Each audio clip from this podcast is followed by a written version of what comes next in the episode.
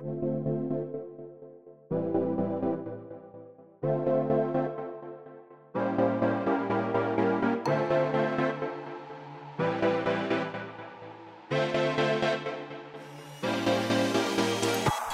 Willkommen bei Hooked FM, dem wöchentlichen Podcast von hookedmagazin.de.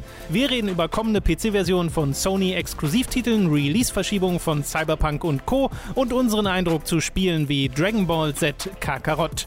Das alles und mehr jetzt bei Folge 254 von Hooked FM.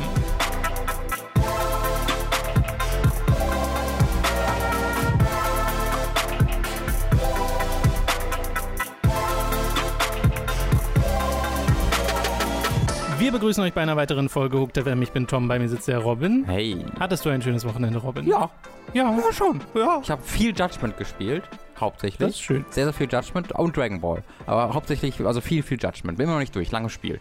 Aber schönes Wochenende. Ja, die Story ist immer so, äh, okay, da kommt noch was, Da und kommt- da kommt noch richtig, was und hoch, dann kommt da noch Hoch. was. This is, this is this now. Ja. Aber jetzt wird mir erstmal zwei Stunden erklären, was Alzheimer ist. Okay, alles klar. I'm, in for, I'm here for it. Ich hatte auch ein schönes Wochenende. Ich hoffe, ihr hattet auch ein Ich habe schönes gar nicht Wochenende. gefragt. Schau mal, hast du ein schönes Wochenende? Ja, ich hatte ein schönes Wochenende. freut mich zu Ich war hören. gestern im Planetarium, Oh, im Zeiss Großplanetarium, habe mir Das aber nicht cool. Sterne angeguckt, sondern mit Dani eine, den Boden. äh, nee, die haben da so drei Fragezeichen-Vorstellungen. Äh? Und das haben wir, ja, ja, das haben wir uns da ange... Das ist when, hm? Das also hat nichts mit dem Planetarium zu tun. Sie haben es einfach als Ort Na, benutzt. also, ähm, es ist schon für diese Location gemacht. Mhm. äh, weil es halt dieses 3D-Audio benutzt, was äh, sie da haben in diesen Dingern. Und du Okay. hast auch eine Visualisierung, aber halt nur eine leichte. Also es ist jetzt Ah. nicht so, dass das Also was wirklich, du, du sitzt ist. irgendwo fest und Ja. dann ist ja ein Auftritt für in zwei Stunden. Ne, es ist eher ein Video, wird abgespielt. Interessant, So. interessant. Und wir waren auch schon vorher mal in dem Zeiss Großplanetarium, da habe ich sogar schon mal drüber geredet. Ja. Und äh, das sind immer sehr coole Sachen und das fanden wir dann auch cool. War halt mal was ganz anderes. Cool, cool, cool. Ja. Genau, also ja, schönes Wochenende. Ich hoffe, ihr hattet auch ein schönes Wochenende, Aha, liebe Community. aha, aha. Äh, sehr schön. Wollen wir zu den News kommen oder? Ja, äh, ich wollte, wir hatten noch darüber geredet, über Lights. Also äh, eigentlich war, das ist eine schöne Anekdote, Also, die ich vom äh, Wochenende äh, auch noch habe. Okay, denn, ja, sehr gut. Ähm, Tom weiß, ich hatte auch vor, äh, mit, mit meiner Freundin mir äh, The Lighthouse anzugucken. Ja. Äh, ein, der Film mit Robert Downey Jr. und Willem Dafoe, äh, Schwarz-Weiß, 4 zu 3, Love it. Ähm, da äh, sind äh, wir zwei ins, äh, in ein Ladenkino gegangen, was hier um die Ecke ist, das kennst du ja auch. Ähm, Ja. Ist äh, ganz Sehr klein und sehr sympathisch und meistens auch äh, dann recht gemütlich und man sitzt da entspannt und Ja. in der, sitzt man sich in so eine Couch in der ersten Reihe, ist ganz toll. Äh, Kommt jetzt. da waren wir dann Samstagabend um um 20.45 Uhr, sind wir irgendwie, waren wir so um, um 40 dann dort und einfach eine Menschenmenge bis draußen davor. Ich so, what the fuck is happening here? Äh, und dann lief direkt davor Parasite. Wir so, ah, okay, die gehen alle in Parasite. Und sind auch alle in Parasite gegangen. Und dann war es wieder relativ leer und wir standen dann für Lighthouse an und meinten, ja, verzögert sich um ein paar Minuten. Nachher so, okay, verzögert sich um ein paar Minuten, alles klar. Oh no. Äh, unser Film. Und dann haben wir uns da hingesetzt, äh, weil man kann auch was trinken und sich da gemütlich in so einen Sessel setzen. Und dann wurde schon das ganze Zeit wieder sehr voll und voll und voll. Und im Endeffekt war es dann genauso voll wie vorher für den Film, den wir gingen, für Ja. Lighthouse. Ja, ja. Was mir übelst, habe ich gar nicht mit gerechnet, weil der Film läuft jetzt ja auch seit irgendwie über einem Monat schon. Und ist halt Lighthouse und da hätte ich gedacht, okay, dann sitzen wir da gemütlich. Nee, dieses ganze Ding war einfach voll. Und es war sehr beschäftigt und äh, rammelig und äh, und wir zwei waren so sehr im Modus, wir, wir saßen literally in unseren Jogginghosen da, äh, in, äh, in dem, in dem Fuck People Modus. Wir zwei wollen gemütlich ins Kino gehen Ja, und wir wollen keine Menschen um uns herum haben. Und es war einfach alles voller Menschen. Und dann sind fünf Minuten vergangen und zehn Minuten vergangen. Ja, ja, ja, und irgendwann haben wir eine halbe, war es, der sollte um Viertel vor losgehen, irgendwann war es dann schon Viertel nach neun. Also eine halbe Stunde später schon. Und neben uns saßen irgendwie drei Leute, das habe ich gar nicht mitbekommen. Das hat mir Lucy danach erzählt, die halt den ganzen Zeit irgendeinen Quatsch über Gehirn, Gehirnströme und Augen, die davon ja abgegeben werden. Und davon kommt ja auch äh, Migräne, wenn es eine Augenüberfunktion gibt. Und da hat wohl Lucy den übelsten Hass von bekommen, was ich zum Glück gar nicht mitbekommen habe. Aber was dann passierte ist, dann sind die Allmanns ausgebrochen, weil dann haben, hat, haben zwei Leute gedacht, so gleich geht's ja bestimmt irgendwann los, haben sich angefangen anzustellen vor nichts. Da haben sich einfach irgendwo hingestellt, falls es losgeht, dass Ah, sie ja. schnell kommen. Und dann sind alle aufgestanden und haben, sind noch, wurden so unruhig. Und dann saßen wir da und dann standen die so direkt neben uns, so eine Ja. riesige Menschenmasse. Und man merkte, dass so eine Unruhe herrschte. Und Lucy und ich wurden einfach so, oh, Wir sind dann einfach gegangen. Ja, ja. Also, Wir hatten die Tickets gekauft und haben eine halbe Stunde da gewartet und haben gedacht, lustig, sollen wir mal gehen? So, ja, ja. Dann sind wir einfach gegangen und hatten dann einen großartigen Abend einfach zu zweit, ohne Menschen. Aber diese halbe Stunde saßen wir dann da und sind dann sofort, also sind dann zusammengekommen in dem Willen, nicht mehr dort sehr zu schön. sein. Ich dachte mir aber schon nach den ersten zwei Minuten, okay, es läuft darauf hinaus, dass du Ja. den Film, glaube ich, nicht ja, gesehen hast. Ja, ja, das war so gar nicht das, was ich wollte vor dem Abend, Nee, diese ganzen Menschenmassen. Und dann haben wir einfach darauf verzichtet. Die Kinotickets sind da ja zum Glück auch äh, sehr günstig.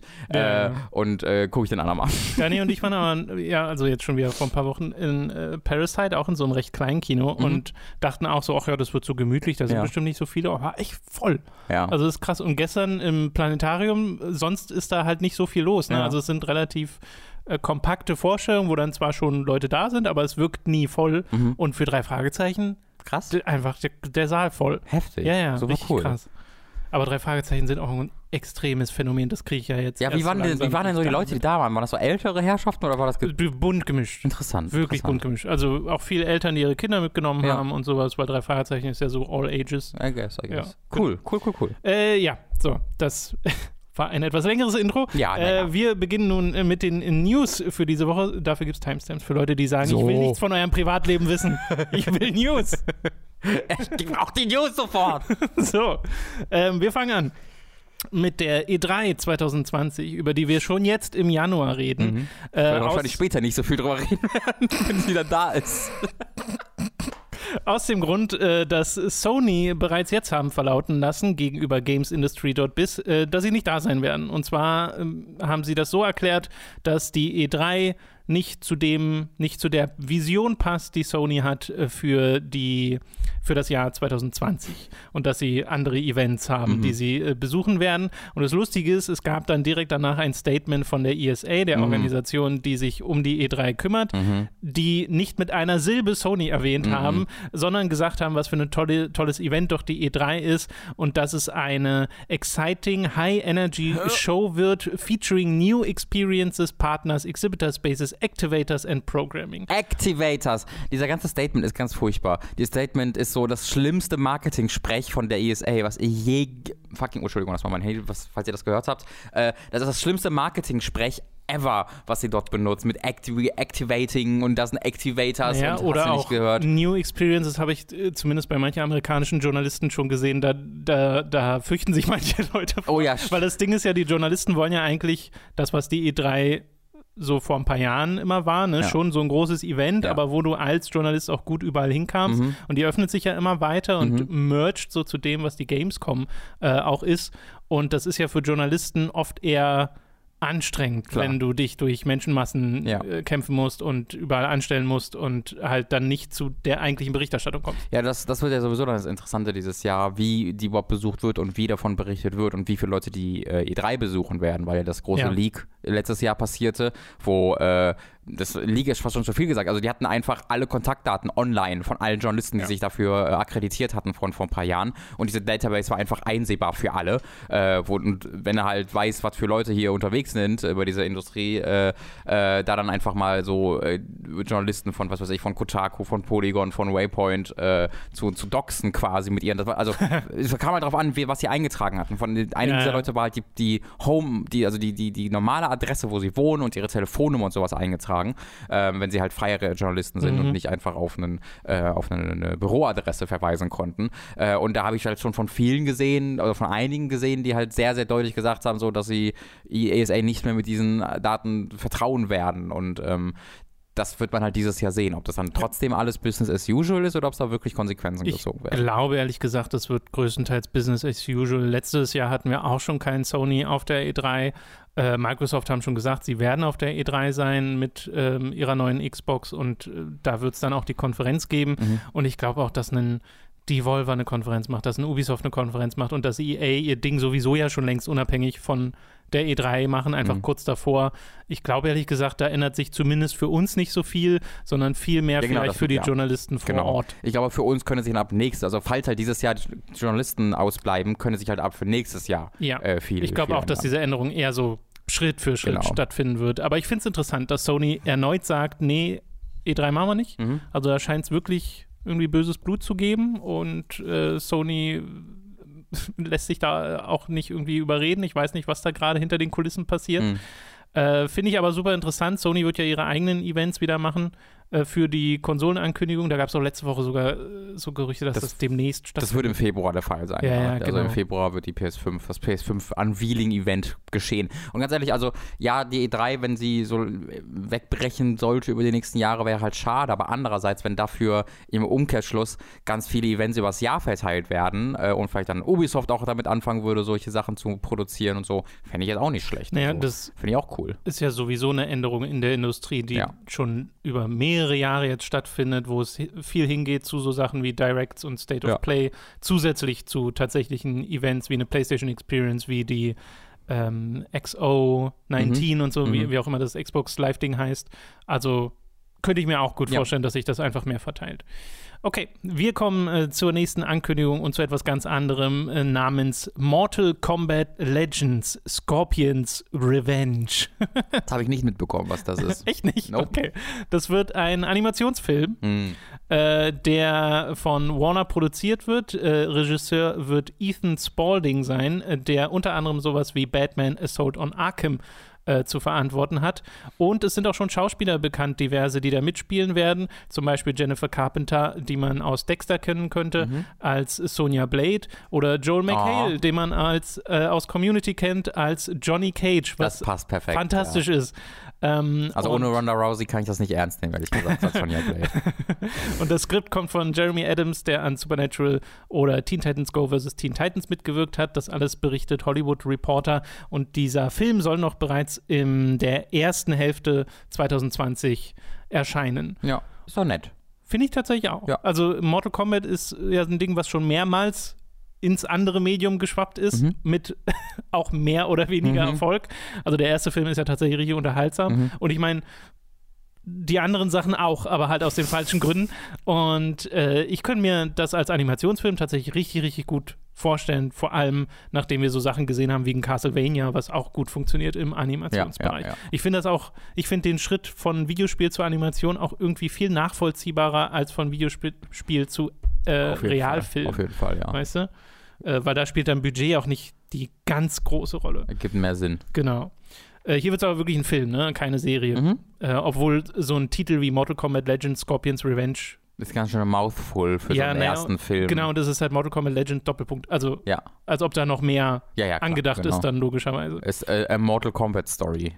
Genau, das kommt dann als nächstes. Das wird so ein Anthology-Ding. Mhm. Äh, wir machen weiter mit äh, PC-Versionen von Spielen, mit, bei denen man nicht so unbedingt mit PC-Versionen gerechnet Mhm, hat in der mhm. Vergangenheit, nämlich Horizon Zero Dawn Mhm. soll eine PC-Version bekommen.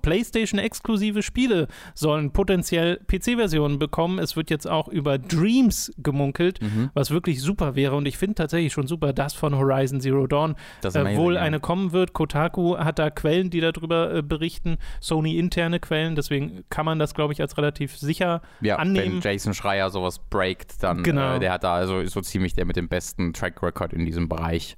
Ich fände das wirklich fantastisch. Ja. Also, die sehen ja schon auf PlayStation-Konsolen fantastisch aus, dieses Mhm. Spiel. Aber wenn ich mir dann vorstelle, dass du ein God of War hast, was du potenziell auf 60 FPS, auf 4K hochblasen Mhm. kannst, äh, wo es ja teilweise schon ist, ne? Aber äh, das ist richtig, richtig toll. Und dann noch natürlich Mods. Goose in jedem Spiel. Wichtig, das ist sehr wichtig. Also einfach alle Dinosaurier durch verschieden Ja, große genau. Gies ersetzen, äh, die honken. Das fände ich sehr, sehr gut. Ähm, ich muss auch sagen, also ich finde es interessant, weil Cory Barlow vor, also der, der Director von God of War, erst vor, weiß nicht, wie lange ist das her? Barlog. Barlock, Entschuldigung. Äh, wie lange ist das her? Irgendwie ein halbes Jahr, ein Dreivierteljahr, äh, wo er halt gefragt wurde mal zu God of War auf PC. Da meinte er halt, er sei kein Hideo Kojima. Also, ne, er könnte das nicht einfach so, äh, so, so, so machen, äh, weil er halt kein Kojima ist. Ähm, und äh, da scheint sich ja irgendwas geändert zu haben in den letzten, also in recht kurz, kurzer Ja. Zeit, weil ja. God of War und Horizon, ähm, das sind beides.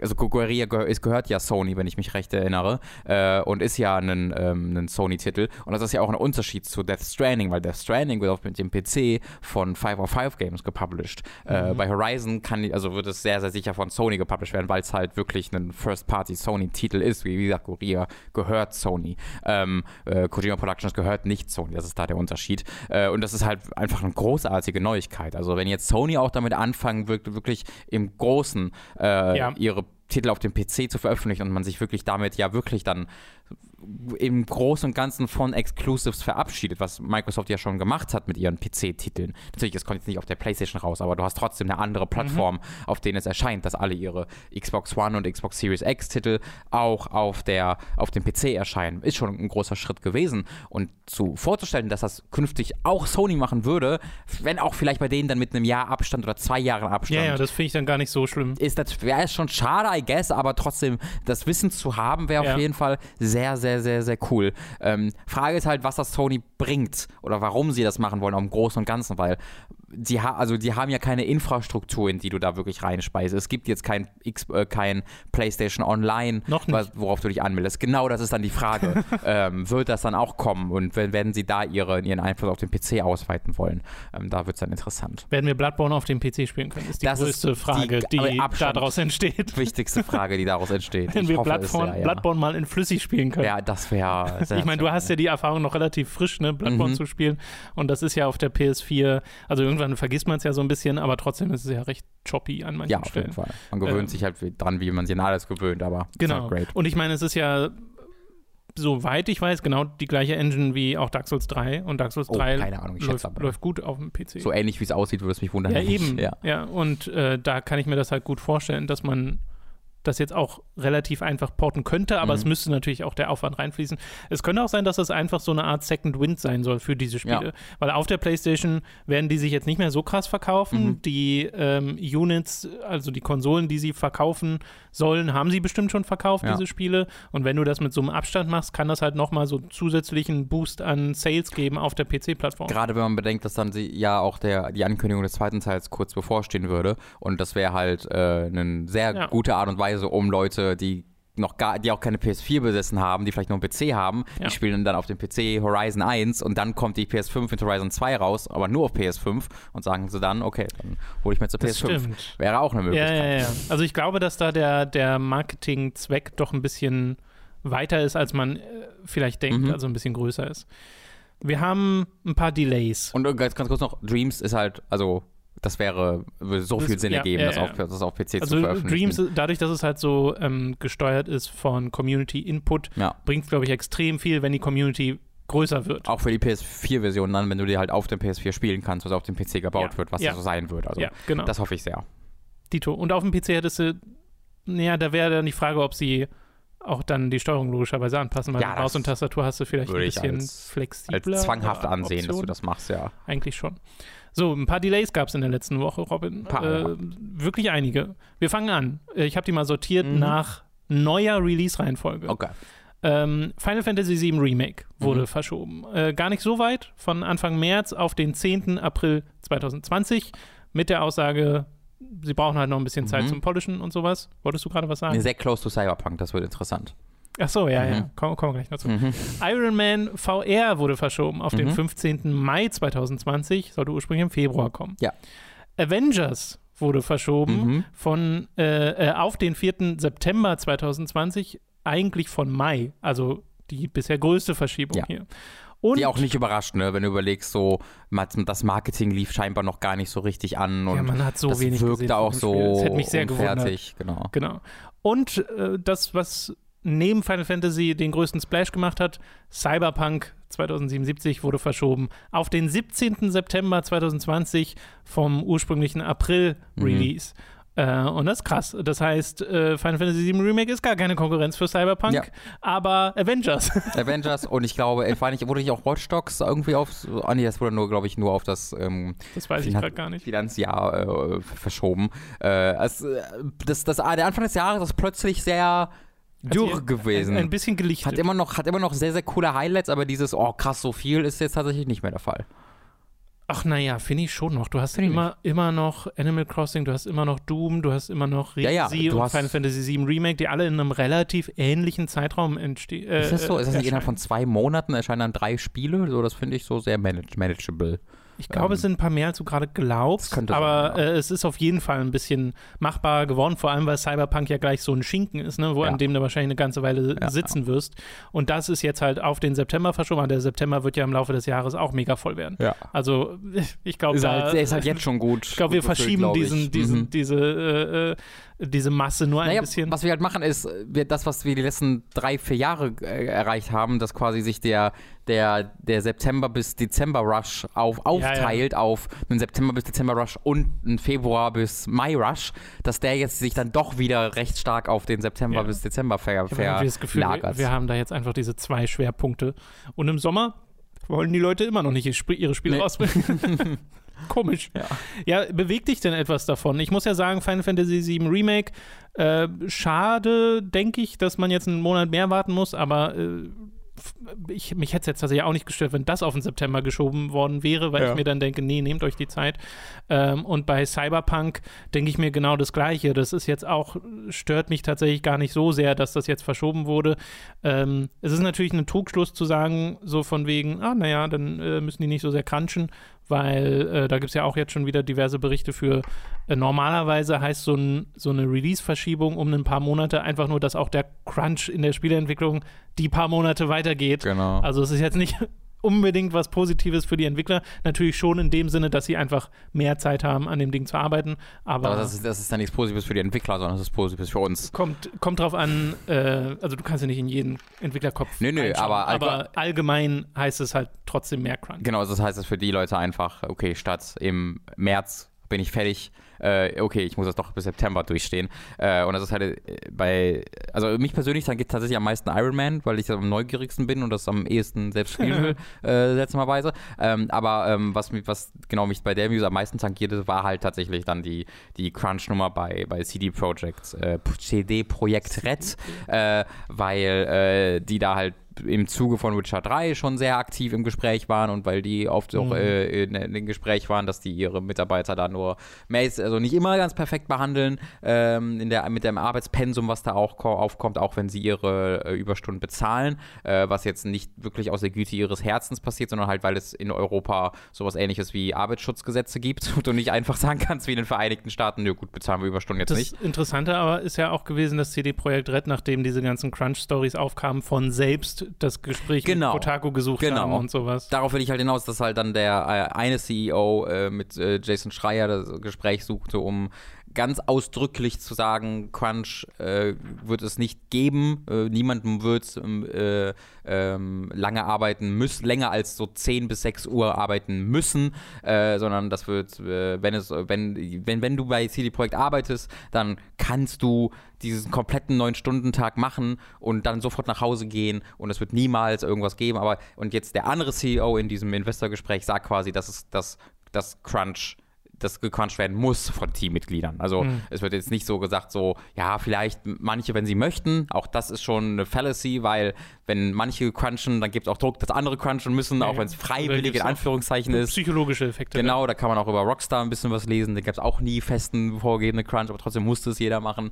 Ähm, und äh, das, aber hier ist es halt wirklich so, dass der CEO selbst gegenüber Investoren sagte, ja, äh, Teammitglieder werden äh, crunchen müssen. Äh, und das ist halt. Das sind, das sind halt zwei Überschriften, die man perfekt nebeneinander stellen kann. Wo eine, wo, wo vor sechs Monaten gesagt wurde, äh, you don't have to crunch, und dann sechs Monate später, they will have to crunch. Äh, und äh, that sucks ass. Und es war ja auch, glaube ich, damals die Aussage von wegen, man muss nicht crunchen, aber er hat nicht gesagt, dass es keinen Crunch geben wird. Hm. Bin ich Also- zumindest der Meinung. Weil es doch genau darum geht, dass er einräumt, ja, es gab Crunch bei uns und Mhm. das ist etwas, an dem wir arbeiten müssen und so und das, dass es quasi nicht weggezaubert werden kann. Mhm. Äh, aber dass sie sich ja bessern wollen eigentlich. Ja, genau. Haben sie Äh, leider und nicht. genau, das, das wird jetzt in Kontrast gestellt mit der Realität, die Cyberpunk hier gerade. Weil warum wird das Spiel dann nicht um ein Jahr verschoben oder um anderthalb Jahre verschoben? Äh, wenn das der Preis dafür ist, dass die Leute mit normalen Arbeitszeiten das fertig Ja. machen können, dann muss die Firma diesen Preis bezahlen. Dann müssen sollten nicht die Entwickler den Preis bezahlen müssen, indem sie zwölf Stunden am Tag arbeiten oder was auch immer, wie lange, sondern dann sollte die Firma mit Verlusten mit diesem, diesen Preis bezahlen, weil nicht die Entwickler haben hier Scheiße gebaut, sondern das Management hat Scheiße gebaut, wie sie diese Entwicklung planten. Äh, und das ist halt immer das, was mich so ein bisschen Das finde ich aufregt. gerade in dem Fall tatsächlich super interessant, weil Cyberpunk so lange bereits sich in Entwicklung Das befindet. sollte ursprünglich 19 rauskommen. Ja, natürlich nicht in voller Entwicklung, ne? Ja. also es war ja auch dann Pre-Production und es ist ja schon ewig angekündigt. Ja. Aber äh, dass das bei diesen großen Projekten so eine scheinbare Unvermeidbarkeit ist, ähm, ist merkwürdig. Wobei das auch nicht für alles gilt. Ne? Ich denke dann immer, also bei mir kommt immer wieder Insomniac in, in Ja. den Sinn, die halt als sehr Ja. äh, gut organisiertes, ähm, funktionierendes äh, Spieleentwicklungsstudio bekannt sind Mhm. und bei denen das scheinbar klappt, äh, die bestimmt auch irgendwie Crunch in irgendeiner Form haben, aber nicht so, dass es große Wellen schlägt, Ja, weißt ja, du? ja. Äh, weil ich glaube, es macht auch nochmal einen richtigen Unterschied, ob du jetzt irgendwie einen, einen Monat lang ein paar Leute im Team hast, die einfach krass reinhauen, äh, oder ob du so eine richtige Kultur darum Mhm. hast in deinem Studio. Ähm, naja, gut, haben wir das auch nochmal drin. Äh, wir haben ein paar Verschiebungen dieses Jahr. Vielleicht sind das auch noch nicht die letzten. Mal gucken. Es gibt sehr schöne Memes, wo Isabelle aus Animal Crossing so, so klaut Ach so, ja, ja. schaut oder sowas. Und ich denke mir schon, nein, nicht Animal Crossing. nee, das glaube. Nintendo sei eigentlich recht äh, Das stimmt, ja. zuverlässig. Äh, das ist richtig. Apropos Nintendo, Robin. Hey. Ähm, das ist eigentlich was, eigentlich muss das nicht mit ins News-Segment. Ah, ich finde es lustig, deswegen packe ich es hier mit rein. Super Smash Bros. Ultimate. Es gab eine Direct, nee, nicht, nicht eine Direct, ein Video von äh, Masahiro Sakurai, in dem er den neuen und letzten Kämpfer des ersten Fighter Pass von äh, Super Smash Bros. Ultimate äh, bekannt gab, der vorher noch nicht angekündigt wurde. Äh, und ich habe diese News erst nur über Twitter mitbekommen und mir dann im Nachhinein das Video tatsächlich mal angeguckt. Und es ist halt ganz lustig, weil er sagt so, ach, niemand bei Nintendo kennt diesen Charakter und äh, weiß, dass das jetzt angekündigt Niemand? wird.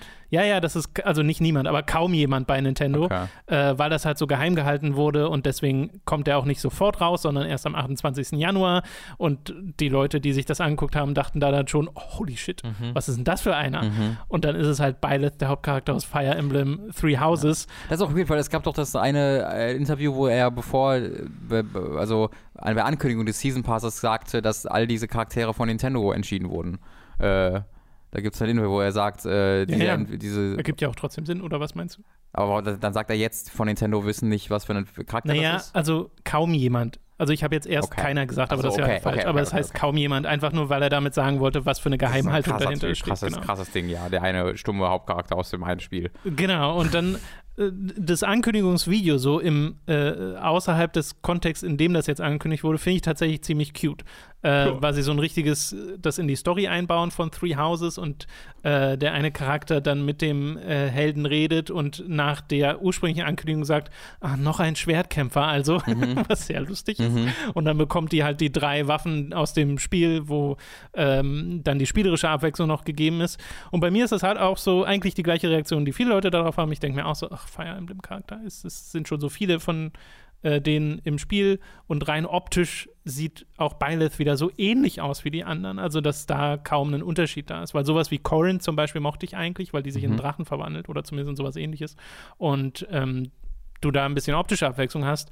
Hier baue ich dann mal darauf, dass sich der Charakter gut spielt, weil ähm, mir geht es vielleicht dann so ein bisschen wie bei Incineroar, als, also Fuegro im Deutschen. Als dieses Pokémon angekündigt wurde, war ich auch so, ach komm, noch ein Pokémon. Mhm. Es gibt schon so viele Pokémon im Spiel. Wir, wir müssen eher welche rausnehmen, als noch welche hinzutun. Und so geht es mir bei Fire Emblem Charakteren auch.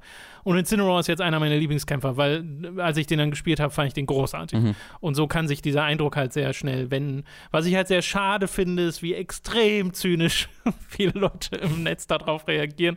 Weil es ist die ganze Zeit wird Smash und Sakurai so gefeiert und gefeiert und gefeiert für all das, was dieses Spiel inzwischen erreicht hat. Und dann kommt halt ein Fire Emblem Charakter und plötzlich sind alle übelst gemein. Ja. ja, that's the Internet. That's the Internet.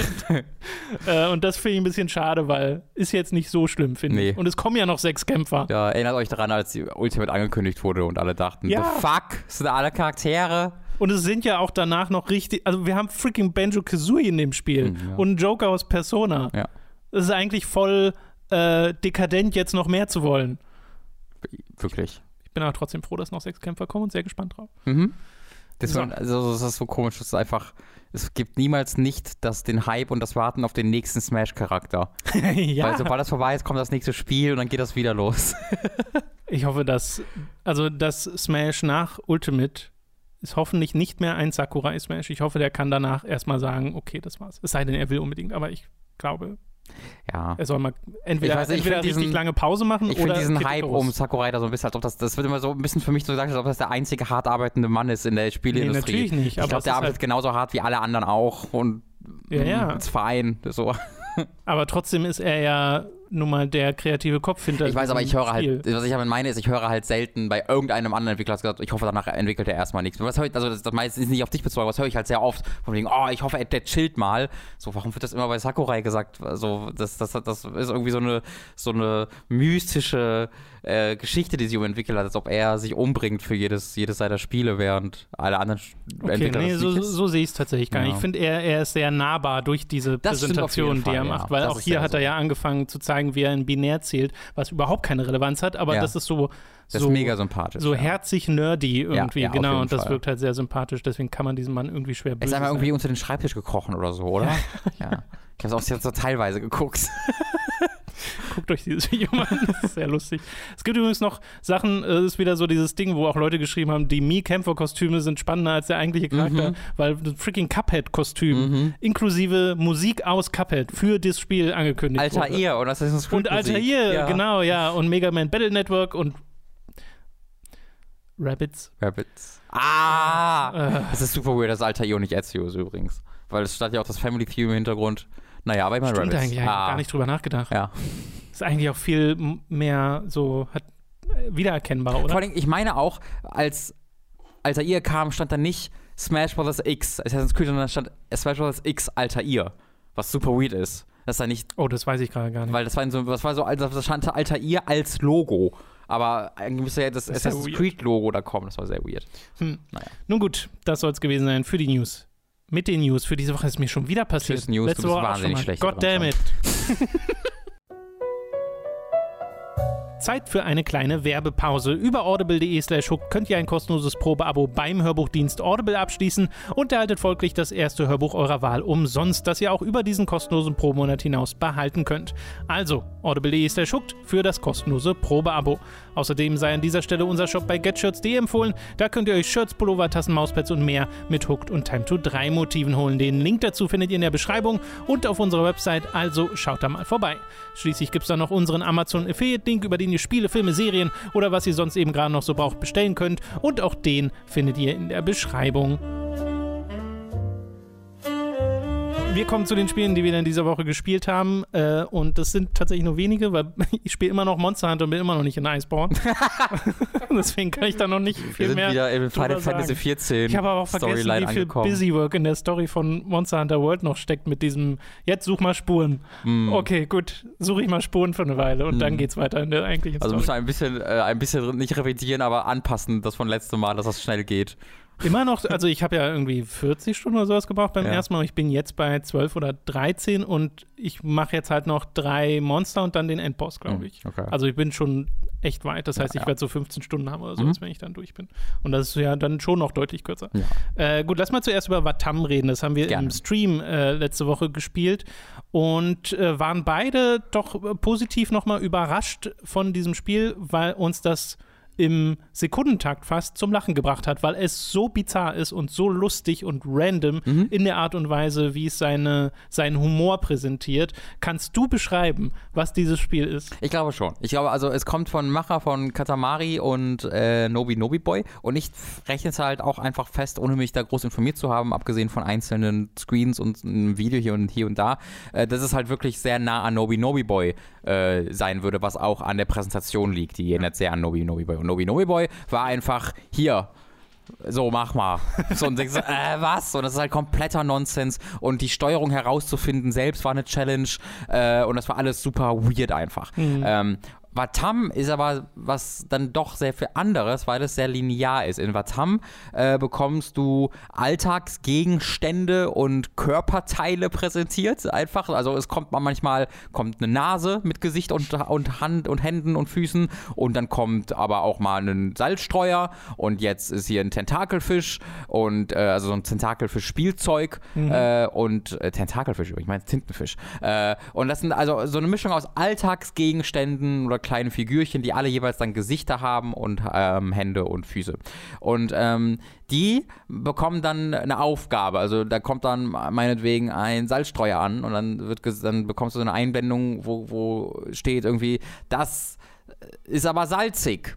Und dann musst du die Idee, okay, was kann ich jetzt mit dem Salzstreuer machen? Und dann gehst du zum Salzstreuer, steuerst du den Salzstreuer und siehst halt irgendwie in, äh, im Hintergrund ist irgendwie ein Loch, wo Salz reinpasst. Und dann gehst du mit dem Salzstreuer dahin und dann kommt ein kontextsensitiver ähm, äh, Steuerungsprompt, der dann steht, hä? Dann drückst du drauf und dann streut der Salz da rein und dann kommt dann ein Salzbaum raus. So, nichts davon passiert, aber all das könnte exakt genauso passieren in Batam. ja, ja. Äh, und das passiert halt sekündlich. Und dann wächst ein Baum irgendwo raus, dann steuerst du den Baum und der Baum isst dann die Nase auf und dann kommt, äh, die, steht aus der Nase eine Frucht, die vom Baum fällt und diese Frucht ist ein Stück Fleisch, weil es eine Nase war. Ja. Und dann äh, bekommst du eine Toilette, die du steuern kannst und dann schluckt die Toilette die, äh, das Stück Fleisch und raus kommt dann ein Poophaufen. Und der Poophaufen ist voll happy, dass er jetzt Poop ist statt Fleisch und dann, yes, I'm Poop.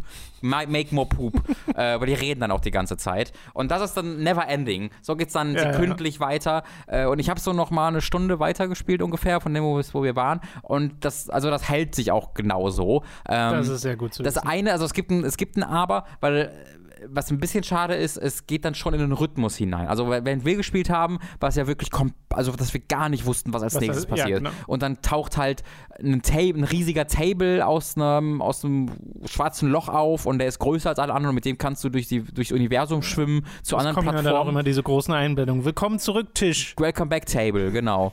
ähm, und äh, das entsteht da entsteht halt ein Rhythmus, weil das passiert immer wieder. Ja, okay. Also es entsteht dann eine ganz große Plattform, äh, bei uns entstand dann Summer und dann entsteht danach halt Frühling und da musst du dann hin und dann gehst du dahin, dann kommt da eine neue Plattform und dann machst du eine Aufgabe und dann kommt die Plattform. Also das, das, das was wir gemacht haben, das wiederholt sich dann ich, quasi noch viermal. Ich würde da aber fast schon argumentieren, dass es vielleicht ganz gut ist für ein Spiel, in dem alles so eigenartig und seltsam ist, dann zumindest auf der Ebene eine gewisse Struktur zu haben? Also für mich persönlich, ich persönlich hatte sehr, hatte so viel Spaß daran, gar keine Ahnung zu haben, okay. was er als nächstes macht, äh, dass ich es schade finde, dass ich jetzt weiß, okay was als nächstes kommt. Also ich weiß natürlich nicht den Kontext, was da jetzt als nächstes genau kommt, aber ich weiß zumindest, äh, in welche Richtung es geht, was ich dann am Ende machen werde. Mhm. Äh, und das finde ich halt ein bisschen schade, aber äh, ich finde es jetzt auch nicht furchtbar. Also es wurde ein, also ich habe nicht mehr sekündlich mich totgelacht, sondern eher minütlich, weil äh, das einfach mhm. diese Überraschung in der Form nicht mehr so ganz da war. Äh, und weißt du, es wächst zum Beispiel auch immer irgendein baumartiges Ding und dann muss irgendwas mit dem Baum machen. Also es ist schon recht ähnlich.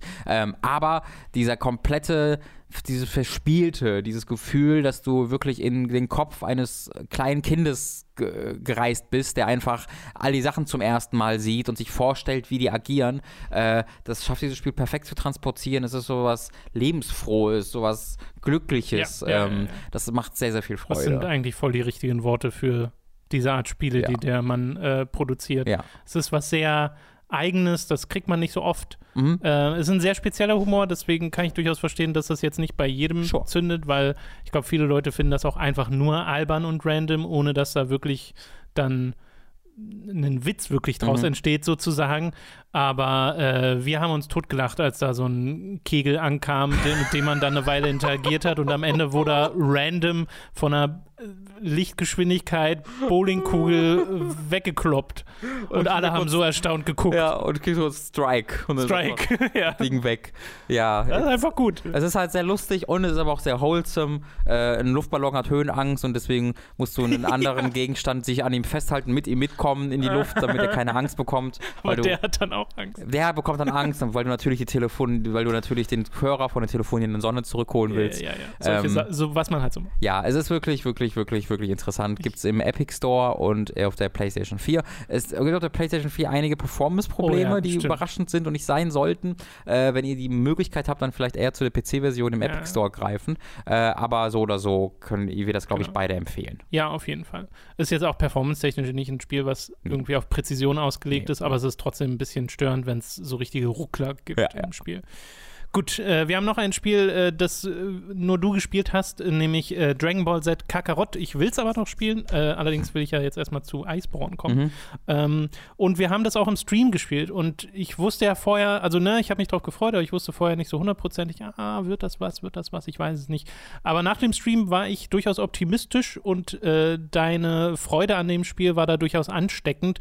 Hält die sich denn auch über diese ersten paar Stunden hinaus? Ja, das ist auch mir, bei mir die Frage, die so ein bisschen stellt. Ich bin jetzt so elf Stunden drin. Ich habe halt vor allen Dingen sehr viel Zeit in Judgment. Relativ viel trotzdem. Schon trotzdem relativ viel. Äh, Ich habe jetzt aber hauptsächlich Judgment, weil da bin ich jetzt auch sehr am Ende. Mhm. Ähm, ich habe das Gefühl, diesen Satz hast du jetzt so oft gesagt. habe ich, gesagt, dass ich, hab ich schon gesagt, dass in ich am Ende bin. Wochen. Also ich bin nein, nein, nicht, dass du am Ende bist, aber dass du Ja. gerade Judgment spielst. Ja, ist auch so. Und Also, daran sieht man einfach, dass Judgment auch nicht so, so schnell vorbei It's ist. a long game. Ich bin jetzt aber in Chapter 11, glaube ich, oder 10. Also ich bin jetzt schon sehr am Ende. äh, jedenfalls äh, habe ich dann auch ein paar Stunden noch in Kakarot weiter verbracht, einfach damit ich auch ein bisschen die Struktur des Spiels noch sehen kann, wenn man dann nach Namek reist. Denn ich bin jetzt halt in der äh, Freezer-Saga und ähm, reise gerade auf Namek herum. Momentan ist es so, dass Namek einfach nur ein ein Areal ist, das man erkundet, ähm, während die Erde ja bisher aus so sechs, sieben Arealen Mhm. bestand. Es ist halt ein Open-World-Spiel in dem Sinne, dass du drei, vier unterschiedliche Maps hast, die sehr groß und leer sind und es ist jetzt nicht so, dass du da wahnsinnig viel drauf machen kannst, irgendwie mit Leuten unterhalten kannst und wahnsinnig viele Erzählungen, Unterhaltungen da einfach hast, sondern du hast halt eine große Map und da hast du auf deiner Karte so drei, vier Händler eingezeichnet äh, und es fliegen halt überall Orbs rum und du kannst auch Sachen entdecken, aber es ist jetzt nicht so ein Rollenspiel wie halt sowas wie Witcher oder so, also wo du einfach dich in der Welt vertiefst. Ähm, es gibt halt ein paar Mechaniken, die das Spiel hat und darum muss halt alles gebaut sein. Du hast, äh, du hast die Möglichkeit, in der offenen Welt herumzufliegen, äh, immer als der Charakter, der gerade in der Story relevant ist. Also ich habe bisher noch nicht die Möglichkeit gehabt, den Charakter, den ich spiele, auszuwählen. Ich habe tatsächlich jetzt meistens Son Gohan gespielt, einfach weil das in der Story so war. Und auch auf Namek spiele ich jetzt meistens Son Gohan oder Vegeta. Ähm, der, der namensgebende Kakarot ist bisher nicht so viel da, aber es wird sich wahrscheinlich noch, also ich habe ja Dragon Ball gesehen, es wird ja noch die Goku-Show. Würde mich sehr wundern, wenn Genau. man äh, wenig Goku spielt. Ja, genau. Ähm, und du fliegst halt dann da rum und du kannst halt im Grunde eine kleine Handvoll Dinge machen. Du kannst Collectibles aufheben, du kannst halt fliegen und du kannst mit Leuten reden. Weil kämpfen kannst du nicht, du kannst nur in dem, wenn, wenn du wirklich einen Kampf sich startet, dann kannst du halt schlagen und die ganzen Moves machen. Die kannst du nicht in der freien Welt einfach machen. Also jetzt nicht so, dass du irgendwie siehst, oh, da kann ich vielleicht durch, kann ich da vielleicht ein Kamehameha benutzen und kann ich. Nee, so funktioniert es nicht. Äh, sondern du hast halt wirklich nur deinen dein Interagieren-Button. Was du machen kannst, ist, du kannst in so eine Ego-Perspektive gehen und dann so KI-Blasts abschießen. Äh, aber das ist es halt. Deswegen dreht sich, also es dreht sich alles so ein bisschen darum, äh, dass du dann quasi einfach Collectibles findest. Und das ist ganz cool, weil ich fliege halt so rum und sehe da zum Beispiel, dass zwei Leute auf irgendeiner Klippe oben stehen. Und dann rede ich dann mit diesen Leuten äh, und die sagen dann, ah, mein Freund hat sie mich hingebracht, weil ein Schiff hier sei hier irgendwo untergegangen und das soll so toll aussehen, aber ich sehe es gar nicht. Und dann, mhm. ah, okay. Dann tauche ich unter Wasser, suche ein bisschen und fände tatsächlich da ein untergegangenes Schiff. Wo dann auch mein Charakter sagt, ey, das ist ein untergegangenes Schiff. Das finde ich schon mal ziemlich cool. Ja. Äh, weil das machen jetzt auch nicht alle, alle Open-World-Spiele dieser Art. Und dann gehe ich halt da rein und da liegen dann halt einfach, da sind dann halt einfach fünf äh, leuchtende Kugeln drin, wovon drei irgendwelche Zutaten zum Kochen sind. Eine ist eine D-Medal, die ich für den Progress brauche und irgendein Collectible, was mir so eine Erinnerung an Dragon Ball Original gibt, ein Screenshot aus der Serie. Äh, das heißt, du findest dann nicht irgendwie eine coole Quest dort oder irgendwas Dynamisches, irgendein Storytelling, was dann passiert, sondern es sind immer so sehr ähm, vorher, also du weißt schon vorher, das sind jetzt irgendwelche bunten Kugeln, die ich aufhebe. That's it. Sehr, sehr gamey. Sehr gamey, genau, das ist das, was ich sagen will. Ähm, es ist da, man merkt halt, dass das Budget da jetzt auch nicht in, in, in, Strat in der Stratosphäre ist, sondern es ist halt ein okayes, es hat jetzt nicht so ein niedriges Budget wie viele andere Anime-Spiele, aber auch jetzt nicht so ein Triple A. Sieht ja auch gut aus. Ja. Äh, ja, also im Stream hat man ja auch gesehen, ne, so du hast diese, du hast diese hochproduzierten Cutscenes und die Kämpfe und die, die, das ganze Spektakel von Dragon Ball, das ist da voll drin. Mhm. Aber du hast eben auch im Kontrast dieses etwas gemächlichere Erkunden und die, ähm, äh, die Nebenquests und auch manche der Dialoge, die sehr langsam Mhm. sind und auch dann noch 20.000 Spielsysteme und Progression-Systeme, die drin sind. Da würde mich mal interessieren, was ist denn dein zumindest subjektiv wahrgenommenes Verhältnis in dem Spiel zwischen tatsächlicher Kämpfe und dem Rest, was du machst? Oh, das, äh, das wandelt sich extrem tatsächlich, weil ähm, jetzt gerade bin ich, wo ich in der Freezer-Saga bin, gibt es halt nur ganz wenige Sidequests. Also da taucht dann mal eins auf. Ja, ja. Deswegen bin ich da eigentlich nur, ich fliege, Cutscene, fliege, kämpf, kämpf, kämpf, kämpf, Cutscene, kämpf, Cutscene, kämpf. Also da sind dann hauptsächlich Kämpfe und Cutscenes halt, wo du nur zwischendurch mal von A nach B fliegst, um den nächsten Kampf zu starten. Ähm, aber wenn du dann diese Pausen hast zwischen den Sagas oder in der Saga auch mal eine Pause hast, äh, dann ist es schon so, dass du sehr viel, sehr wenig nur noch kämpfst. Also gerade weil auch in den, äh, in den Nebenquests ist es oftmals so, dass das Fetch-Quests sind oder du irgendwas einkaufen, also das ist ja auch eine Fetch-Quest. Also es sind oft Fetch-Quests, wo du irgendwas finden musst oder irgendwas Ja, ja. einkaufen musst, wo du dann äh, oft auch gar nicht kämpfen musst. Ähm, also das ist mal so, mal so tatsächlich. Ja, das finde ich interessant, weil das erste wäre am ehesten das, was ich mir vorgestellt hätte, weil es klingt ja gerade, weil du sagst, in, wenn du in der offenen Welt unterwegs bist, machst du nicht viel außer rumfliegen und äh, Sachen sammeln. Ähm, die Kämpfe sind immer noch die Hauptspielmechanik. Mhm. Also hätte ich auch gedacht, dass irgendwie 70, 80 Prozent des Spiels Kampf ist. Mhm. Ähm, Ja, das, das würde ich nicht sagen. Genau, und das klingt auch nicht so. Ähm, findest du das denn trotzdem gut, weil es irgendwie dann ein gutes Pacing entstehen lässt? Oder wie ist da dein Empfinden? Also bisher finde ich es gut. Es ist halt die Frage, ob ich das auch in 10 Stunden noch gut finde. Weil Ja, äh, was ich halt übelst respektiere und übelst cool finde erstmal, ist, dass du halt hier ein Spiel hast, was die komplette Serie äh, dir zeigen Ja, wird. Das ja, geht äh, von Anfang bis Ende von Bu. Äh, und du hast Welten, die du erkunden kannst. Und das alles in einem Paket zu haben, finde ich erstmal super, super cool. Aber ob ich dann in 10 Stunden auch noch sage, dass ich das super cool finde, oder ob ich da nicht de- dem überdrüssig bereits geworden bin, dass ich immer von A nach B fliege, dann startet da der Kampf und dann starte ich wieder von B nach C und dann habe ich eine Fetch-Quest. Ja. Weil das ich glaube nicht, dass sich das jetzt noch groß verändert. Äh, und ich bin jetzt auch schon so, also das jetzt gerade habe ich, habe mich jetzt schon deutlich mehr daran gewöhnt und es ist alles ein bisschen mehr Routine geworden, weil jetzt auch keine neuen Systeme mehr dazukommen. Am Anfang ist das Ganze so, wow, krass, was ist jetzt da? Oh Gott, jetzt kann ich das machen, jetzt Community Board, jetzt kann ich, so level ich das und so level ich das. Und da gab es jetzt seit mehreren Stunden schon nichts mehr Neues, sondern jetzt mache ich halt das, was ich weiß, was ich machen muss. Äh, und da ermüdet es sich schon so ein bisschen. Aber die Kämpfe machen mir halt Spaß. Ähm, und das, Das gut. und es das Herumfliegen ist eigentlich nicht besonders spannend oder herausfordernd oder aufregend, aber es ist halt, ich steuere halt einen Dragon Ball Charakter und durchfliege hier Dragon Ball Umgebungen, während im Hintergrund Dragon Ball Musik läuft und das gibt mir als Fan allein schon äh, in dieser, mit dieser Folge so viel, äh, dass mir das dann Spaß macht. Also, das habe ich auch gestern dann wieder gehabt. Du fliegst halt als Son Gohan dann durch Namek, über Namek herum und dann da habe ich einfach die Kamera gedreht und einfach so auf Son Gohan zurückgeguckt und dachte mir so, ha, this is amazing. Ja, es gibt doch dieses eine, oder ich weiß gar nicht, wie viele der Spiele das machen aus der Reihe, aber die Tenkaichis, Mhm. wo du auch mal so einen Modus hast, wo du auf einer Weltkarte rumfliegst Mhm. und dann quasi Quests annimmst. Das klingt wie das, nur weitergedacht. Genau, ich glaube auch, in, sind in Tenkaichi nicht so eine, also ist es nicht so eine Scaled Map, wo das so ein bisschen verkleinert dargestellt wird? Ja, Weiß ich gar nicht mehr ja, genau. so. Ähm, genau, das, es, erfüllt so eine ganz tief sitzende Kindheitsfantasie. Ja, genau. Äh, und ähm, wenn du ein Fan bist, also ich, ich würde auf jeden Fall sagen, wenn man Dragon Ball Z-Fan wirklich ist, Mhm. dann sollte man dieses Spiel kaufen. Das ist kein perfektes Spiel, es hat, oder, das ist immer so ein, so ein dummer Satz, weil kein Spiel ist perfekt, hast du auch schon das Teams korrekt dabei gesagt. Aber es ist ein Spiel, es ist kein großartiges Spiel, würde ich sagen. Also es ist kein Spiel, wo es einfach, das ist einfach mega geil, das muss man sich kaufen. Aber wenn man Dragon Ball Z-Fan ist, dann ist es auf jeden Fall so gut, dass es und befüllt dann so viele von so vielen so Kindheitswünschen, äh, dass es da eine absolute, für mich uneingeschränkte Empfehlung wird. Wenn man kein Dragon Ball Fan ist, dann kann es aber auch eine Empfehlung sein, weil es ist, also ich finde es auf, jeden- auf keinen Fall schlecht. Ich finde, die Kämpfe machen, gerade die Kämpfe machen wirklich überraschend viel Spaß. Ich finde die nochmal deutlich besser, als was ich in Ultimate Ninja Storm spiele. Okay. Sie sind weniger spektakulär, also es gibt weniger großartige Cinematic-Sequenzen Das ist währenddessen. ja auch die, auf die Quicktime-Nummer verzichtet ja kommt. Genau, genau, und aber, äh, und auch in den, also aber auch in den normalen Kämpfen, in den Versus-Kämpfen bei Naruto gibt es ja diese ganzen Super-Attacken,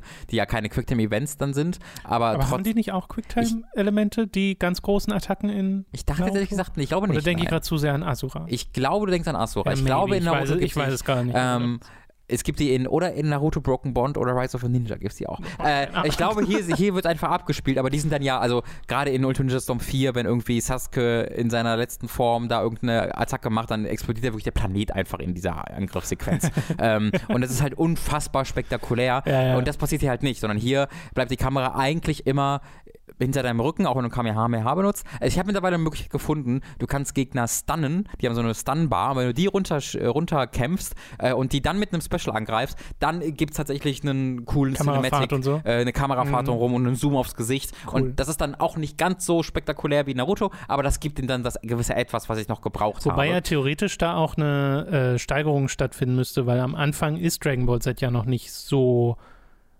groß stimmt, in ja. seinen Action-Momenten, wie es dann wird. Also da passieren ja immer weiter ja, Sachen. vielleicht entwickelt es da auch noch spielerisch. Also es ist dann weniger spektakulär in den Kämpfen, obwohl es immer noch sehr spektakulär ist, Ja. ich finde. Es sieht super cool aus. Ja, ja. Gerade die Geräuschkulisse, wenn du dich ganz Zeit teleportierst und dann kommt das Geräusch. Das, diese Kämpfe sehen, wenn du sie spielst, sehr aus wie im Anime, was super cool ist. Ähm, aber spielerisch sind sie halt, finde ich, einen ganzen Zacken besser, weil sie, weil die äh, Gegner oftmals einzigartige Mechaniken haben, einzige, einzigartige Angriffssequenzen. Sie glühen in bestimmten Auren, äh, um dir zu sagen, so gleich mache ich einen Superangriff, du musst jetzt vielleicht Mhm. zurückgehen oder jetzt mache ich, jetzt habe ich eine etwas andere Aura, dadurch siehst du, ich mache jetzt, ich lade gerade eine andere Attacke auf. Also ich habe hier sehr viel mehr das Gefühl, dass ich taktisch kämpfe, als ich das in Ultimate Ninja Storm je hatte. Ganz besonders, weil es halt wirklich herausfordernd ist. Also äh, das ist mir im Stream passiert, das ist mir jetzt auch auf Name noch ein, zwei Mal passiert, dass ich wirklich Game Over ging, wenn ich nicht aufpasste, dass ich wirklich darauf achten muss, nee, ich kann jetzt nicht einfach einstecken, einstecken, einstecken, sondern ich muss ausweichen, ich muss blocken, ich muss parieren äh, und dann überlegen, wann ich meine äh, Angriffe nutze, welche Angriffe ich nutze, gehe ich jetzt vielleicht eher auf die Stun-Bar als auf die Lebensenergie-Bar vom Gegner. Und das, das macht mir wirklich sehr, sehr viel Freude. Ähm, deswegen finde ich vielleicht auch gar nicht so schade, dass die Kämpfe sich gar nicht so sehr in den Vordergrund äh, drücken, weil so sind die Kämpfe, wenn sie da sind, Was immer was Besonderes. Mhm. Mit, mit einer ganz großen Klammer, weil was ich da ausklammer, sind halt diese Zufallskämpfe, die auf der Map passieren. Weil wenn du auf der Map rumfliegst, kommen halt auch immer wieder so kleine Gegner, die dir dann, wo dann ein Kampf startet, was komplett flüssig ist, also es gibt keine Ladezeit oder, Mhm. oder eine, eine Schwarzblende oder so, sondern die fliegen einfach zu dir und dann startet der Kampf. Äh, die, das zählt aber eigentlich nicht, weil die so anders funktionieren. Da muss ich nicht irgendwie mich konzentrieren und aufpassen oder so, sondern da hämmer ich halt auf die Kreistaste zum Schlagen viermal für eine Combo, dann sind die tot. Also das, da würde ich mir wünschen, die könnten ruhig ein bisschen weniger passieren, weil das ist eher Busy Work gerade, Ja, äh, diese, diese Zufallskämpfe. Ich finde ja sehr bedauerlich, ehrlich gesagt, dass sie auf die QTEs verzichten, weil als Mhm. wir Naruto gespielt haben und auch als wir Asura gespielt haben, die Vorstellung dieser Art von Cutscene-Inszenierung mit dem interaktiven Element der QTEs zu haben, so wie sie CyberConnect benutzt, Mhm. Finde ich super attraktiv für sowas wie Dragon Ball. Weil, falls ihr es nicht wisst, das sind nicht einfach nur die God of War QTEs. Also du hast nicht einfach nur am Bildschirmrand die jeweilige Taste, die du random drückst, ohne Ja. dass da allzu viel Zusammenhang herrscht zwischen Tastendruck und dem, was passiert. Sondern hier ist es wirklich so, wenn Asura so richtig in Rage gerät, dann fängt erst an, einfach der B-Knopf dazustehen, den du hämmern sollst. Und dann füllt sich der ganze Bildschirm voller B-Knöpfe, weil das halt repräsentieren soll, wie wütend der gerade wird und wie sehr du ihn auflädst. Und das ist so Hype. Ja. Äh, das ist wirklich, das kann ich, kann ich nicht anders beschreiben. Das funktioniert, finde ich, so gut Ja. und ist so eine smarte Umsetzung dieses Spielelements, dass ich mir das auch hier wünschen würde. Du scheinst es ja jetzt nicht so sehr zu vermissen in Ich vermisse schon, die Sequenzen sehen halt immer noch unglaublich aus und Ja. ich finde immer noch ganz halt so geil, die zu sehen, Ja, ja. Ähm, dass ich jetzt nicht, also ich kann dem Spiel jetzt nicht wirklich böse sein, dass es das nicht gibt, aber ich vermisse es schon. Was schade ist, also diese Sequenzen sind tatsächlich alle vorgerendert jetzt in 1080p. Das heißt, wenn du in Oh, 4K oder so spielst, äh, dann ist das ein merkbarer Unterschied und sie laufen in 30 Frames fest. Äh, das heißt, also deswegen, wir hatten eigentlich über die, darüber nachgedacht, die PC-Version zu spielen, aber das dann Ich denke auch eigentlich immer noch drüber nach. ja, ja, Aber also absolut, aber dass dann all diese Sequenzen in 30 Frames laufen äh, und in 1080p fest, ist total scheiße. Äh, ja, das ist richtig, richtig schade.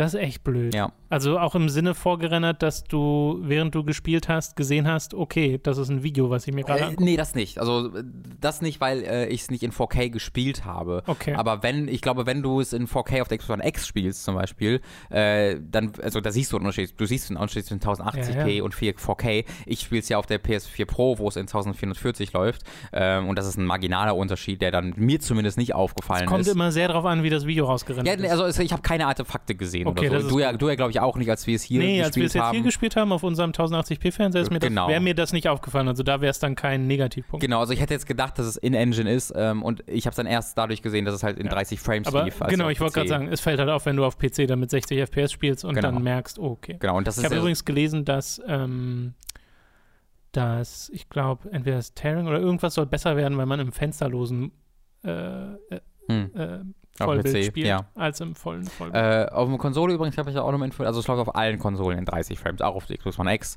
da halt in 4K. Ja. Ähm, das heißt, die einzige Möglichkeit, es in, ist in 60 Frames zu spielen, ist die PC-Version. Zumindest dann teilweise. Also das finde ich ist das eine. Das andere, äh, das haben wir im Stream gemerkt, da musst du mal sagen, ob dir das jetzt nochmal negativ aufgefallen ist, sind die Ladezeiten, die manchmal recht Ja, das ist, das ist auf jeden Fall auch sind. ein Kritikpunkt, ja. Also ähm, wenn, wenn ihr keine SSD am, an der Konsole dran habt, sondern entweder es einfach intern spielt oder halt wie ich, ich habe so eine USB-Festplatte einfach dran, die aber keine SSD ist, eine HDD, ähm, dann merkt man wirklich schon, dass so, eine- so eine 10, 15 Sekunden Ladezeit, wenn du irgendwo zu einem neuen Gebiet gehst, was du dann, also was jetzt gerade, wenn ich halt so die Story spiele, weniger auffällt, weil einfach da du nicht so viel von Mhm. Gebiet zu Gebiet springst, aber dann dazwischen, als ich dann viel Nebenquests gemacht habe, da war ich schon, war schon viel gewarter auf jeden Fall. Ähm, das ist auch auf jeden Fall ein Kritikpunkt, Okay. ja.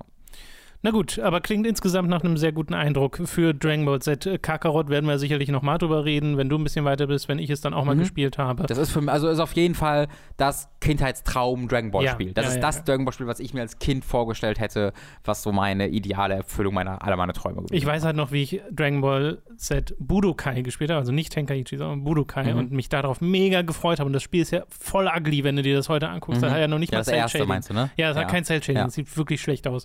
Äh, aber da, das fand ich halt super toll. Ja. Also diese Charaktere dann zu sehen und so, in dem Moment fand ich das super. Und eigentlich ist das kein gutes Spiel. Und Nee. wenn ich da sowas gehabt hätte wie Dragon Ball Z Kakarot, das wäre, da wäre mein Kopf Ja, explodiert. bei mir war das halt Legacy of Goku auf dem Advance, was ja auch ja kein schlimmer. gutes Spiel war, aber das ist ja auch dieses, du erlebst hier die Story von Dragon Ball tatsächlich und kannst die ja, Welt genau. bereisen. Kann, äh, einfach, dass du da bist in dieser Welt. Genau, und, so. und das hat mir halt schon genug gegeben. Also, Aber ah, ich denke mir auch so, wir haben halt heute, wie, wie, wie, weiß nicht, reich beschenkt man wird als Absolut. Dragon Ball-Fan, weil Dragon Ball Fighters ist so visuell das krasseste Dragon Ball und, Ja. und eines der krassesten Anime-Spiele, die es gibt. Du hast, mit, du hast so ein Destiny-like mit Xenoverse 2, was immer Stimmt, noch genau, auch ja auch. läuft und Ja. geupdatet wird. Äh, und du hast jetzt äh, ähm, Dragon Ball Z Kakarot. Was meine Hoffnung wirklich ist, und ich glaube, das ist nicht so unrealistisch, weil dieses Spiel.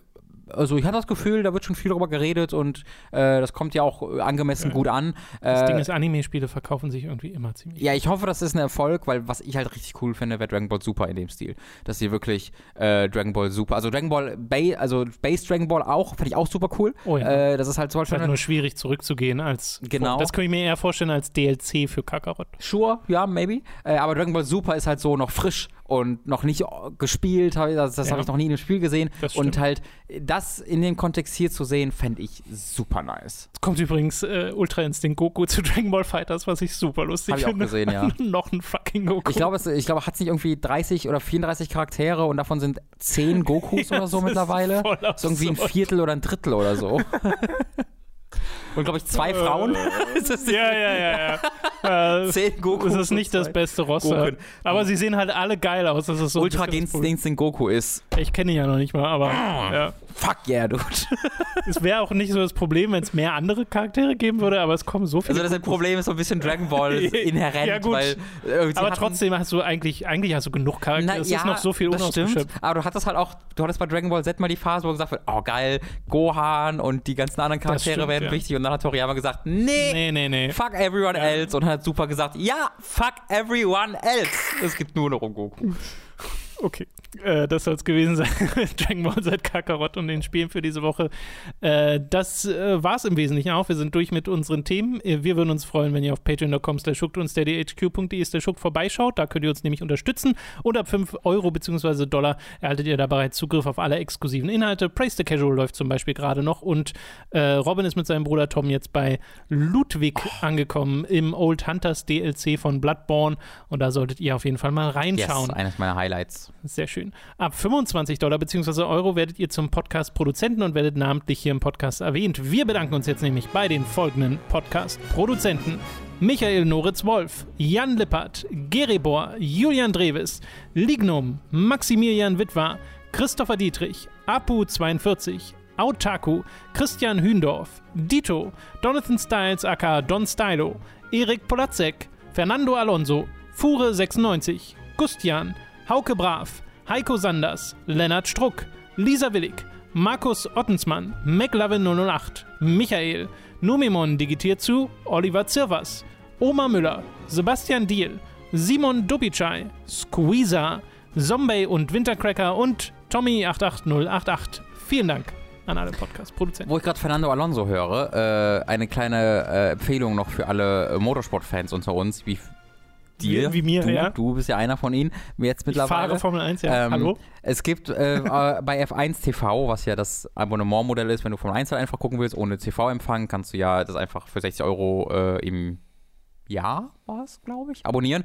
Äh, Monat? Monat wäre viel. Ich glaube, es ist ja. Äh, abonnieren und dann kannst du die Formel 1 Rennen alles drum und dran gucken, bla bla bla. Äh, da kam jetzt, erschien jetzt äh, zwischen den Saisons eine Dokumentation, ich glaube fünfteilig, über die letzte Formel 2 Saison, was äh, sehr, sehr gut produziert ist und sehr schön anzugucken ist. Also so wie auch Drive to Survive, oder was? so ein bisschen, genau, ein bisschen zurückgefahrener, ein bisschen weniger auf Bam, Bam, Bam, äh, gefühlt zumindest. Da ist ja ein Formel-2-Fahrer, ein Junger leider verstorben letztes Jahr durch einen Unfall. Äh, das wird da auch sehr ausführlich thematisiert und besprochen. Ähm, sehr, sehr, sehr interessant, sehr, sehr empfehlenswert. Falls ihr Cool. dieses Abonnement habt, guckt da mal rein. Ich muss ehrlich zugeben, seitdem ich in Monaco so gar keinen Spaß an dieser Strecke hatte, habe ich Formel 1 nicht weitergespielt. Also Monaco ist aber einmalig. Also, ich, also Monaco und Aserbaidschan sind so die Strecken, die das machen. Ja, na, Äh, das Ding ist, in Monaco gibt es eine Kurve, die kann ich einfach nicht. Welche? Ist das die ganz enge oder welche? Ja, die ist super eng. Du, du, gut, biegst, sind quasi, eng du biegst quasi rechts ab in so einem halben 90-Grad-Winkel, fährst dann so einen kleinen Berg runter und dann kommt so eine quasi 180-Grad-Kurve. Ja, genau, ja. Die Die, 180 die Grad. kriege ich Du einfach musst halt einfach, du stehst da quasi. Also du musst quasi auf, ich stehe, runterbremsen. Ja, aber- die fahren da mit 5 km/h Ja, durch. ja, also. Weil die auch einen Wendekreis haben, so ein riesiges. Ja, richtig. Also du kannst ich, da ich gar nicht dock, schnell dock da immer gegen die Wand oder sowas. Ich muss da so oft zurückspulen. Ja, ja, also das du musst, ist da, so weird. du musst an dieser Kurve quasi anhalten. Ich fahre aber Monaco auch nicht, weil diese Strecke kann man nicht fahren als Normalsterblicher. Das ist einfach, das macht keinen Spaß, Nee, das das macht wirklich unwirklich. keinen Spaß. Ich meine, man hat ja die Möglichkeit, sogar Rennen zu simulieren. Das hätte ich machen sollen. Ja. Ja, naja. Wollte ich Also ich glaube, da kommen noch ein paar coole Strecken, ähm, kann ich dir empfehlen. Monaco ist da ein einmaliger, Gut. äh, einmaliges Ding. Das ist halt gut, eine Strecke zu haben, in der man einfach nicht schnell fahren kann mit diesen wahnsinnig schnellen Das Autos. ist halt das ist halt einfach, das war schon immer so, das ist, äh, hier wohnen alle Reichen, wir müssen das immer noch machen. So, warum? Die Strecke ist langweilig und dumm, sag woanders hin. Naja, es gibt immer viele Unfälle, was ganz lustig ist. Es Ja, gibt, kann ich bestätigen. Ich habe einen Screenshot auf meinem Twitter-Account noch, wo, äh, die, das war Formel 3, glaube ich, und Formel 3, die sind ja alle zwölf, die da fahren. Ähm, und äh, in, der, in der letzten Kurve vor der, der Geraden, was ja auch so eine Rechtskurve ist, Ja. so sehr eng, da ist halt, die sind halt, da standen halt 13 Autos hintereinander, weil, ein, weil da zwei Leute so diese Kurve reinfahren, dass die den kompletten Weg halt versperrt haben. ja, sehr gut. Das ist sehr, sehr Ich hatte aus. aber auch, Formel 1 haben wir es ein, ich hatte aber auch ein so ein Rennen in Monaco, wo ich halt eben jene Kurve versucht habe zu fahren.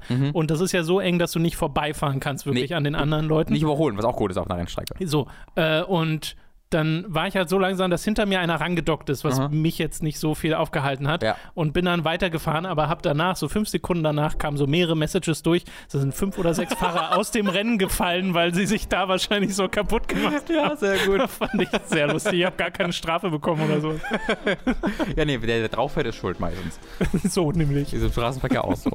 Okay, das soll es gewesen sein mit diesem Podcast. Vielen Dank fürs Zuhören. Wir hören uns dann nächste Woche wieder und bis dahin. Bis dann. Tschüss. Thank you.